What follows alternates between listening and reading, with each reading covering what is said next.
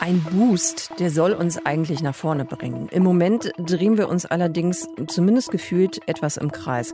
Es soll Boosterimpfungen geben, also Auffrischungsimpfungen, aber für wen genau?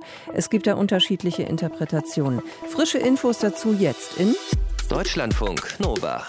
Kurz und heute mit Sonja Meschkat.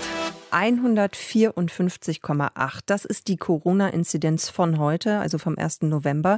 Die Situation zum vorigen Corona-Winter ist allerdings trotzdem eine andere. 66,7 Prozent der Menschen in Deutschland sind vollständig geimpft. Nur wie lange hält dieser Impfschutz an? Politik und ExpertInnen diskutieren darüber, für wen und wie es einen Booster, also eine Auffrischungsimpfung geben soll. Und wie diese Diskussion gerade geführt wird, wer welche Argumente hat. Darüber habe ich gesprochen mit Volker Fintermer aus unserem Hauptstadtstudio. Volker, für wen wird es denn im Moment eine Auffrischung geben? Für wen ist die empfohlen? Naja, da gibt es zwei unterschiedliche Lesarten. Die äh, STIKO, die Ständige Impfkommission, empfiehlt das dringend für Menschen ab 70 Jahre und das Personal in den Pflegeeinrichtungen, weil man sagt, dass dort der notwendige Schutz besonders groß ist, weil man auch weiß, dass die Wirkung des Impfschutzes nach sechs Monaten dann doch so weit nachlässt, dass gerade bei Älteren das Risiko besteht, dass sie sich wieder infizieren. Und sechs Monate, das ist quasi die zwingende Empfehlung für alle Standardimpfungen. Es gibt gibt eine Ausnahme, das wäre die Impfung von Johnson Johnson. Mhm. Die gilt ja da in der Hinsicht als nicht so gut. Da kann das Ganze schon nach vier Wochen passieren. Mhm. Das war jetzt eine Lesart. Du hast aber gesagt, es gibt zwei Lesarten. Was ist die zweite? Die zweite Lesart ist das, was die Gesundheitsminister beschlossen ah. haben. Die, die haben nämlich gesagt, es könnte eigentlich schon ab 60 passieren. Und eigentlich auch alle, die das wollten, könnten sich eine Boosterimpfung abholen. Der Gesundheitsminister ist ja auch noch keine 60 Jahre an, also der noch amtierende Gesundheitsminister mhm. Jens Spahn. Und der hat sich letzte Woche auch schon schon eine Boosterimpfung abgeholt. Also insofern gehen da die Meinungen etwas auseinander. Die Wissenschaftler der Ständigen Impfkommission sind da an sich ein bisschen vorsichtiger und sagen, also in jedem Fall sinnvoll ist es für Menschen ab 70 Jahren. Könnte sich denn dann diese Empfehlung noch ändern? Weil, äh, das hast du ja gerade auch schon mal gesagt, also die Impfung wirkt ja nicht ewig. Ne? Also irgendwann ist, ist das, was die Impfung bewirken soll, das schwächt sich ab, der Effekt.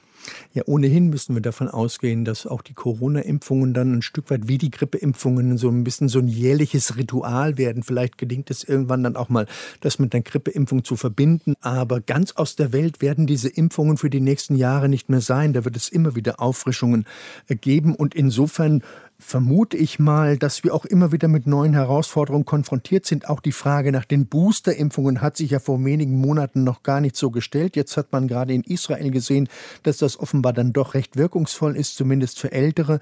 Und deshalb kommen wir jetzt zur Empfehlung. Deswegen hat auch die STIKO die Empfehlung ausgesprochen. Aber wie gesagt, in erster Linie für Ältere.